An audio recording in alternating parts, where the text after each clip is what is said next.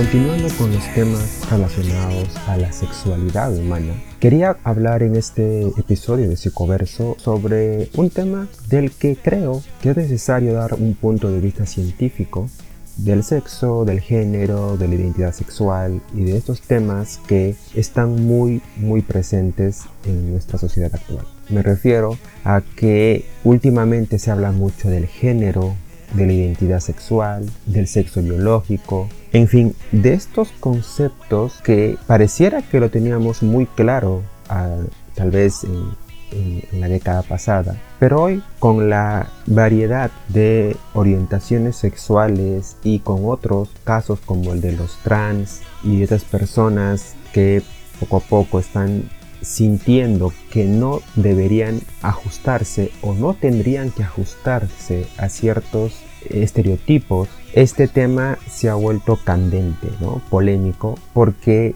aunque no lo creamos, la información aún es escasa. Y aunque es un tema que deben estudiar los biólogos, los sociólogos, los antropólogos probablemente también, los psiquiatras, eh, los neurólogos, también los psicólogos y los sexólogos tenemos que dar nuestro aporte desde nuestra carrera, desde nuestra profesión, desde nuestro lado que nos corresponde de la ciencia. Así que hablemos hoy sobre identidad sexual, orientación sexual, género y demás en este episodio de Psicoverso, su podcast de psicología. Bien, eh, ¿por qué la cuestión del género se ha vuelto un tema tan importante en los últimos años? Todo esto es debido a una cuestión no tan psicológica, por decirlo así, en el sentido de que ha habido luchas sociales por parte de diferentes grupos de personas que tienen una orientación sexual distinta, llámese homosexuales, lesbianas, transexuales y algunas más que se van sumando. Estas personas luchan por algo que creo que es básico en nuestra sociedad, que es una sociedad que intenta que sea igualitaria y justa para todos, y sobre todo humana, creo yo, que es que estas personas están buscando que no haya ningún tipo de discriminación, sea en instituciones, en colegios, en trabajos, en sea en el ámbito social, por ser como ellas son, por expresarse y por sentir atracción por personas que pueden ser de su mismo sexo o no se sienten identificados por el sexo biológico con el que han nacido. Entonces este tema estaba así, esta gente, estas personas estaban saliendo a luchar y están luchando incluso hasta ahora para que se les reconozca como seres humanos entre comillas normales, porque hay un grupo de personas que considera que son personas anormales, enfermas o cualquier tipo de adjetivo peyorativo. La cuestión es que esto se volvió aún más polémico cuando estas personas salieron a luchar por sus derechos Hubo por ahí gente que buscó información, hubo personas que, que, intentaron escuchar, intentaron comprender la situación de estas personas y por el otro lado empezaron a salir los que siempre desean que todas las cosas sigan igual. Personas que dicen que esto de empezar a aceptar a estas personas, a los homosexuales, a las lesbianas, a los trans, empezar a aceptarlos como parte de nuestra sociedad es algo contra la naturaleza, contra lo que dice su ideología religiosa o en fin, cualquier excusa es válida para rechazarlos y discriminarlos. Entonces es aquí donde empieza la polémica. ¿Quién tiene razón supuestamente? Estos chicos, estas chicas que se identifican de forma distinta al sexo al que han nacido o tienen razón estos otros personajes que dicen que si naciste con una vagina o con un pene tienes que comportarte y tienen que gustarte cierto tipo de personas o porque tu religión lo dice, o porque creen ellos que pueden terminar pervirtiendo a una sociedad cuando hasta el momento no hay ninguna evidencia sobre ello. Pero ¿quién tiene la razón? La gente se ha movido mucho en estos aspectos. He dicho que creo personalmente que no es un tema que solo lo deben tratar un grupo en concreto de, carreras profesionales, sino es multidisciplinario. Creo que lo pueden tocar psicólogos, neurólogos, biólogos, sociólogos, antropólogos, historiadores incluso, para darnos una visión que sea sobre todo más humana, más empática y creo que haciéndonos entender que tal vez nuestra sexualidad es muchísimo más compleja de lo que hemos querido aceptar hasta hace una década, ¿no? Cuando todos lo teníamos bastante claro al parecer. Es ahí pues donde eh, se inventa este concepto llamado ideología de género, que es que ¿Qué es la ideología de género? Bueno, en sí no se sabe qué es exactamente la ideología de género, porque cada persona que utiliza este término de ideología de género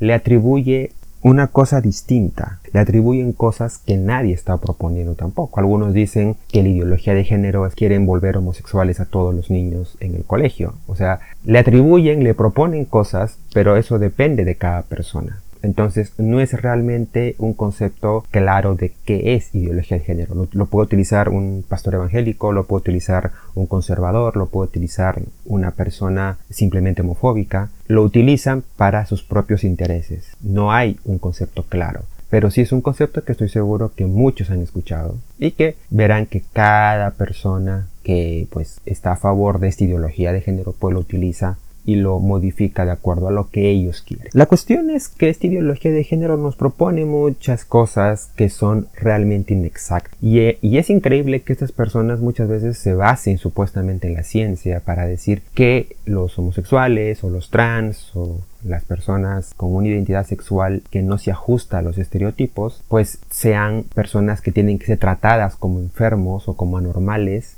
y no como lo que son, personas, o tratar de entender qué les está pasando.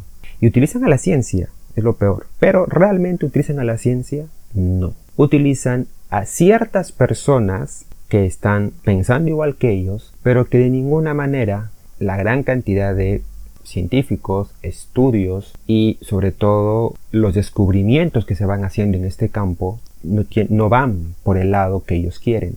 Al contrario, cada vez que se investiga más el tema del sexo y de identidad y el género y todo esto, se nos damos cuenta que hay muchísima más diversidad y también que no todo es tan claro como ellos lo quieren hacer ver.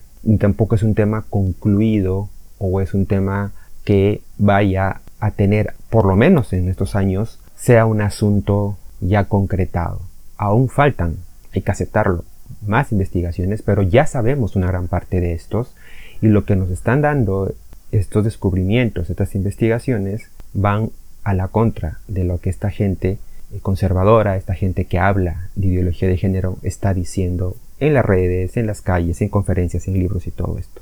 Y para tratar de darles un poco de información, ojo que este episodio de ninguna manera va a ser una conferencia dedicada a este tema, porque es un tema bastante complejo, hay libros enteros y estudios enteros sobre estas cosas, Muchas investigaciones siguen en curso, pero sí, tal vez darles un poco de información va a demostrar que es un tema bastante más complicado de lo que quieren hacernos creer eh, pues estas personas, vamos a llamarlas así, que son discriminadoras, que discriminan a un grupo de gente porque pues no son como ellos quieren. Para comenzar nada más, ¿qué es el sexo? A ver, todos decimos que el sexo es algo, pues claro, si tú naces con un pene eres varón y si naces con una vulva eres una mujer. Supuestamente lo, tenemos claro. Pues no. El sexo asignado por nuestra biología se conforma de más cosas. Es cierto que una parte de estos son los genitales, pero no solamente son los genitales. Los genitales son la expresión de nuestros genes, de nuestros cromosomas. Tenemos que pasar a nivel de gónadas también. Entonces, el sexo tiene que ver con un nivel genético, con un nivel de, de, cromosomas, de gónadas, de genitales. El sexo podríamos llamarlo así como es el genotipo, es las características físicas que nos da nuestros genes y dentro de nuestros genes hay otras cosas más que se pueden seguir investigando para ver cómo la naturaleza nos está asignando cierto sexo. Por ejemplo, tenemos el tema de los hermafroditas. ¿Qué hacemos ahí? Es una persona que ha nacido con dos, con los dos genitales. Entonces, ¿cómo hacemos ahí? Entonces el sexo está compuesto de muchas más, de muchos más factores. Tenemos el genotipo, que está basado en los genes, que a su vez está basado en los cromosomas, que se expresan también en los genitales. Y después tenemos el fenotipo, que son los efectos de estos genes en nuestro cuerpo. Nuestros genes hacen que hayan ciertas estructuras, no solamente a nivel genital. Mucha gente piensa que el sexo es solo genital. No. Se ha hecho estudios de que incluso el cerebro de nosotros tiene que ver mucho con el tipo de genes que tengamos. ¿Cómo es esto? Me preguntarán. Pues que, por ejemplo, se sabe que hay estructuras que tienen las mujeres a nivel interno en el cerebro y también hay estructuras en el cerebro que son propiamente de los varones. La cuestión es, cuando se ha investigado a chicos homosexuales y a chicas lesbianas, se sabe que estas estructuras cerebrales están intercambiadas en estos chicos. Por ejemplo, un chico homosexual tiene estructuras que son de carácter femenino, pero lo tienen estos chicos homosexuales en el, en el cerebro. Eh, vamos a llamarlo así, en el encéfalo. Hay estructuras que son propias de las mujeres, pero lo tienen ahí. Mientras que las chicas lesbianas tienen estructuras que son de los varones, lo tienen integrado en su propio encéfalo. Entonces, es un nivel neurológico al que estamos hablando. Y siendo este un nivel neurológico, pues es muchísimo más difícil poder decir que el tema del sexo, de la identidad sexual, sea un tema simplemente biológico. También es un tema neurológico, si queremos llamarlo así. Porque si son personas, y podríamos, podríamos hablar del cerebro homosexual, si quieren así, pues ya sería una suficiente evidencia de que si la propia naturaleza ha puesto, por decirlo así, con estructuras femeninas dentro de su cerebro que van a hacer que probablemente este chico sea homosexual, pues no habría ningún problema en aceptarlo como es. Pero algunos creen que ser homosexual, ser lesbiana o querer tener, pasar a través de una transformación de identidad sexual, que puede ser una persona transgénero, es una cuestión netamente pues cultural, social o es algo netamente eh, psicológico. Y no, en esto quiero ser claro, nosotros no somos el resultado de nuestros genes nada más, no somos el resultado solo de nuestros genes, somos el resultado tanto de nuestros genes como de la interacción que tengamos con nuestro medio ambiente, de ambos. Porque aquí hay una pelea importante. Mientras un grupo dice que no, que el género, la identidad se crea a partir solo de nuestra biología, que nuestra biología, como vemos, nos sigue deslumbrando con más cosas con respecto al género y al sexo, y ahora estamos viendo que incluso hay un cambio a nivel eh, neurológico. Por otro lado están los que dicen que solamente se debe identificar el sexo por la cultura, por lo que esa persona considera eh, su género de acuerdo a su interacción con el medio ambiente. Y no es ni una ni otra, son ambos. Somos el resultado de ambos. Entonces, si tenemos el genotipo, que es básicamente las características que dan nuestros genes, tenemos el fenotipo, que son, digamos, la expresión de nuestros genes en nuestro cuerpo, tenemos el género. Y el género son las características conductuales. Nuestro género ya es, digamos así, la expresión más psicológica. Es una vez que nuestra biología nos ha dado esa base, a partir de ahí nosotros, con nuestra interacción con nuestro ambiente, con nuestra sociedad, empezamos a crear lo que se llamaría el género. Pero el género hoy es un tema bastante más complejo. Es cierto que el género hoy se dice que es de hombre y de mujer. Esos son los dos géneros que hay. Y que uno al final tendría que identificarse con uno de ellos. La cuestión es qué pasa si este chico que ha nacido con características propias, supuestamente eh, con características propias externas de un varón, se siente identificado como mujer. O al revés, una chica que ha nacido con características externas, porque a nivel genético, cromosomático, neurológico no sabemos, pero digamos que a nivel externo pues se ve como una chica, ¿qué pasa si ella siente, no se siente como una chica, si no se siente como un chico? ¿Es un problema? ¿Qué pasa ahí? ¿Qué pasa con las personas que sienten que su cuerpo no es el suyo y que a partir de eso empiezan a tener problemas psicológicos porque ellos no se sienten identificados con su género? Entonces, el tema del género también es un tema a tener en cuenta porque la sociedad, de acuerdo va evolucionando, va aplicando numerosas reglas de cómo tiene que ser un varón, de cómo tiene que ser una mujer. Pero pongámonos a pensar un poco en esto. La cultura, nuestra cultura, es muy distinta. Y si nos vamos en historia es igual. Los hombres no eran igual en Egipto que en Roma. Y los hombres de Roma no eran igual a los nativos, no sé, de, de Perú o de México. Igual las mujeres. las mujeres tenían expresiones distintas en Egipto o en, lugares como Grecia o en lugares como España, la antigua España de los reyes o en los nativos. Entonces, ¿qué es un hombre y qué es una mujer? ¿Qué características realmente tiene o debería tener según nosotros un hombre? Hasta hace unos años, para irnos muy lejos, hasta hace unos años, a los años 80, un hombre tenía que ser un hombre con un cuerpo, con un físico increíble, ¿no? Como, no sé, estos actores que salían eh, tipo eh, Arnold Schwarzenegger, por ejemplo, ¿no? Con un físico impresionante, cabello corto, probablemente con barba. Ahora los hombres, los actores o los cantantes de ahora poco tienen que verse como estos actores, ¿verdad? Hoy son distintos. Sin ir más lejos, pues mira el boom de los chicos eh, pues coreanos o japoneses que hoy las chicas aman, que distan mucho de los estándares de estos hombres de los años 80. Igual las mujeres. Todos decían una mujer usa el cabello largo, pero ya ha habido épocas en las que las mujeres no usaban el cabello largo. Incluso algunas culturas se lo rapaban por completo. ¿Cómo debería verse realmente un hombre y una mujer? No lo sabemos. Hay ciertas modas típicas durante ciertas épocas que cambian con el tiempo.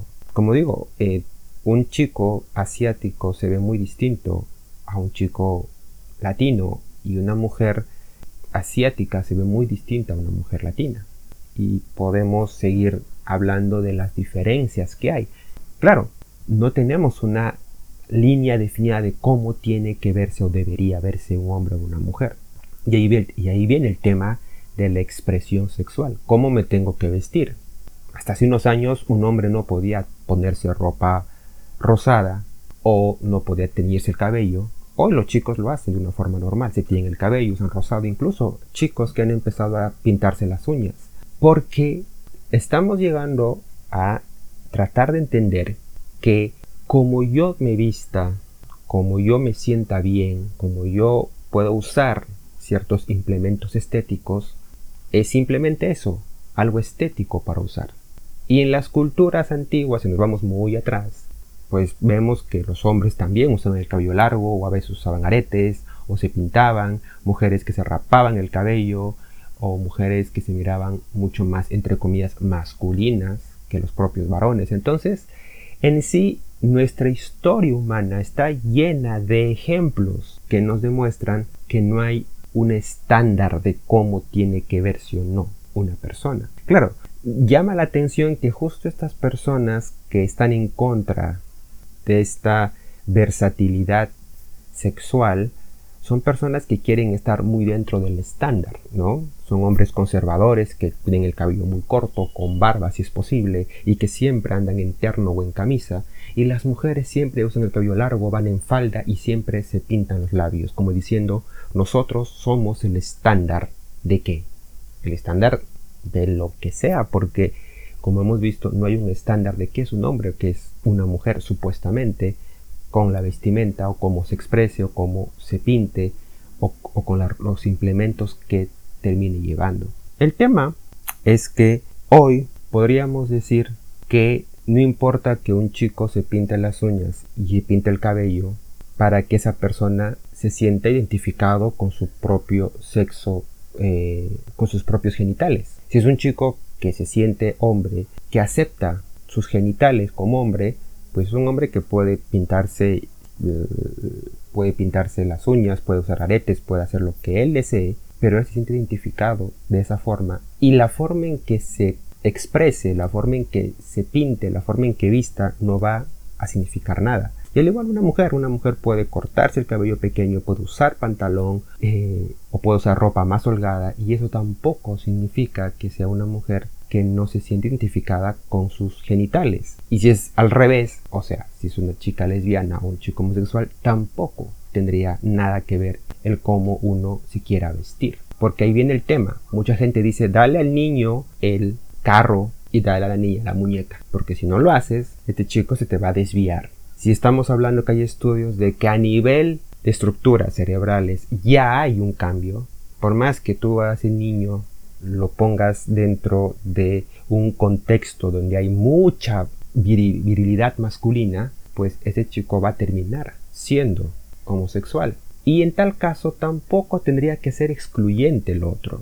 Porque muchos piensan que ser homosexual pues es que no le gusten las cosas típicas de hombres, así como una mujer lesbiana tampoco le gustan las cosas típicas de una mujer. También hay homosexuales que les gusta el fútbol, que eh, les gusta los deportes físicos, que les gustan, no sé, las motos y el metal, que está eh, como que más relacionado con el lado masculino. Digo que es así como se ve, no digo que tenga que ser así, pero es así como se ve ahora. Y las mujeres igual, hay mujeres lesbianas que les encanta maquillarse, que les encanta eh, usar, no sé, ropa rosada y brillosa. Las cosas que asignamos típicamente como sociedad pueden también ser asimiladas por esas personas con una orientación sexual distinta y no significan nada. Es por eso que el tema del género es mucho más complicado. ¿Qué es lo que hace que una persona elija ser o no homosexual.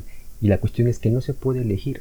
Hasta donde sabemos los estudios que tenemos, una persona homosexual nace siendo homosexual. Una persona lesbiana nace siendo lesbiana. Y una persona que no se identifica con su sexo, que no se identifica con sus genitales, que llamaríamos una persona que quiere transicionar, que quiere transexualizarse, también es una persona que nace así. Había un término que decían una persona que nace en el cuerpo equivocado.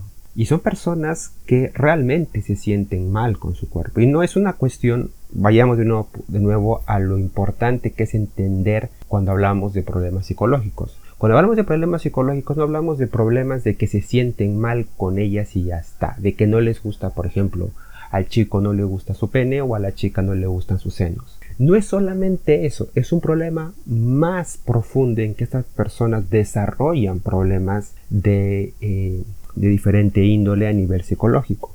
Padecen eh, problemas de ansiedad, problemas de estrés, problemas de depresión inclusive, que los llevan a incluso intentar suicidios, dejar de comer, dejar de ir a estudiar, dejar de interaccionar, se sumen a una depresión. Entonces son personas que no es que por capricho, como escucho por ahí, desean cambiar de sexo. Realmente es un problema que los imposibilita de tener una vida plena como todos queremos tenerla. Entonces la orientación sexual, la identidad sexual, la expresión sexual son cosas que hoy se están estudiando. Una persona puede identificarse como hombre y mujer sin necesidad de que tenga que coincidir con sus genitales. Y al mismo tiempo una persona que ya se identificó como hombre o como mujer puede tener una orientación sexual, en otras palabras, un deseo sexual, un gusto, eh, un gusto emocional, un gusto afectivo por una persona que puede ser de su mismo género, un homosexual, una lesbiana, puede ser del sexo contrario, eh, los, los, heterosexuales o por ambos, los bisexuales. Y la expresión de género es básicamente el según el género, según la identidad con la que me identifico, sea hombre o mujer, yo me expreso de acuerdo a lo que mi sociedad me dice. Si yo me siento hombre, pues utilizo los implementos que mi sociedad típicamente impuesto para los hombres y si soy mujer y me identifico como mujer, utilizo los implementos que típicamente mi sociedad ha generalizado que deben usar las mujeres. Pero aún así, hoy el tema de la expresión de género es muchísimo más, más libre vamos a llamarlo así, porque hoy como he dicho veo chicas cortan el cabello, se rapan y que incluso chicas que desean usar ropa holgada y todo eso y que se dedican a deportes entre comillas solamente para hombres y a hombres que hoy pues te das cuenta que se pintan las uñas y se pintan el cabello y todo lo demás, utilizan aretes y que al final no terminan influyendo en nada en cómo esa persona se sienta, porque como se sabe y en los últimos estudios que tenemos más recientes es que una persona nace siendo homosexual y nace siendo lesbiana. No lo vuelven lesbiana, no lo vuelven homosexual o no lo confunden. Mucha gente dice dejemos de hablar de sexualidad y dejemos hablar aún más de los homosexuales y de lesbianas porque vamos a confundir a los niños y al final tenemos niños que van a querer transicionar o volverse trans cuando crezca. Créanme que ver de esa forma este tema es muy muy simple y muy de una perspectiva que ignora muchos aspectos que ni los propios científicos hoy, neurólogos, psicólogos, sociólogos, antropólogos, biólogos, estamos intentando seguir obteniendo mayor información para tener las cosas cada vez más claras y estamos avanzando y estamos viendo que es muchísimo más complicado lo que creemos, pero ya tenemos afuera gente que cree que ya lo sabe todo y que lo único que quiere es seguir discriminando a las personas que desean enamorarse y acostarse con quien ellos les dé la gana o vestirse como les dé la gana. Al final, pues como dije, este es un podcast que no pretende hablar de ninguna manera de las conclusiones de este tema. Este tema se seguirá hablando por años porque tanto a nivel psicológico como a nivel de la sexología se sigue investigando sobre estos temas y cada vez lo que sí tenemos en claro es que ser homosexual y ser lesbiana no es algo que se pueda uno convertir. Probablemente si tú tienes miedo de que tu hijo, tu hija sea homosexual o sea lesbiana y por eso evitas que juegue con ciertas cosas o se arregle de cierta manera o quieres que no vea a ciertas personas, lo único que estás haciendo es aislarlo de una realidad que probablemente sea ya su realidad. Y probablemente, probablemente a nivel genético, a nivel o a niveles neurológico, como hemos visto, ya tengan ellos esa predisposición a ser homosexuales, lesbianas o heterosexuales también. Así que lo que podemos hacer es dejar vivir y dejar que nuestros hijos, nuestros hermanos, nuestros amigos se expresen como ellos quieren, como ellos desean. Y que al final esto poco nada tiene que influenciar en otros aspectos de la vida. El problema es esto, es que a partir de que estas personas se expresan, se visten como ellos quieran o se acuestan con, con quien ellos quieran, mucha gente quiere imponerles que no, debería, no deberían hacer esas cosas si quieren conseguir trabajo, si quieren entrar a una institución, si quieren estudiar, y eso ya es discriminación y nadie tiene por qué ponerte condiciones a tu vida. Y creo también que nadie tiene el derecho de manejar tu vida privada y personal, seas tú en heterosexual, bisexual, homosexual, no importa, incluso si eres trans. Al final son decisiones netamente personales y que no tendrían por qué ser usados como armas contra uno mismo. Yo siempre he dicho que la psicología busca que funcionemos como sociedad, de que seamos personas que tengamos una vida plena y nosotros no podemos tener una vida plena si le hacemos la vida imposible a otras personas. Siempre he dicho que qué faltará en nuestra propia vida o qué vacío hay en nuestra propia vida para querer meternos en la vida de los demás. Hoy estas personas luchan para que no se les discrimine y creo que tenemos que entender que la ciencia, donde ha avanzado hoy, nos está diciendo que estas expresiones, que el hecho de que haya personas que se identifiquen con otro género o les guste personas de su mismo género, no significa, no es ningún tipo de problema psicológico. No hay ningún trastorno, ningún problema. Lo que sí estamos haciendo como sociedad es causarles problemas a estas personas debido a nuestra intolerancia. ¿Cómo es eso? Pues sí, créanme que en consulta recibimos a muchas personas transgénero, homosexuales y lesbianas que quieren suicidarse, que quieren ser entre comillas normales, buscando terapias que los vuelvan normales porque su sociedad los presiona se burla de ellos, los discrimina. Ellos no se sienten mal por ser homosexuales, les hacemos sentir mal por serlo. Ellos desean transicionar, desean cambiarse de sexo, pero la gente los culpabiliza y los victimiza a partir de algo que es, para comenzar, netamente personal, del ámbito personal les estamos causando mucho daño a estas personas. Personas que tienen grandes trastornos de depresión, de estrés, de ansiedad, problemas de bulimia, de anemia, de problemas de adicciones, porque la sociedad se ha vuelto intolerante con ellos y porque nuevamente estamos mirando a nuestro ombligo y no miramos que vivimos en una sociedad en la que todos tenemos que ser más empáticos. Estos chicos están mal no por ser homosexuales, lesbianas o trans, sino porque la sociedad aún hoy lo sigue viendo como personas anormales. Y créanme que es muy difícil hacer terapia con estas personas cuando afuera la sociedad sigue sin querer entender que con quien se acueste uno, que como se sienta uno, no tiene por qué ser asunto de nadie más que de uno mismo. Seamos más empáticos y sobre todo dejemos de querer manejar la vida de los demás. Creo que nosotros tenemos una vida suficientemente plena y llena para no querer manejar la vida de otra persona. O es que tu vida no está tan llena como tú crees que deseas desfogarte en los demás. También es algo que debemos pensar. Seamos pues una sociedad más empática, solidaria y justa. Que al final lo que importa es que seamos seres humanos. Y ninguna de estas personas intersexuales ha dejado de serlo. Hasta un próximo episodio de Psicoverso, su podcast de psicología.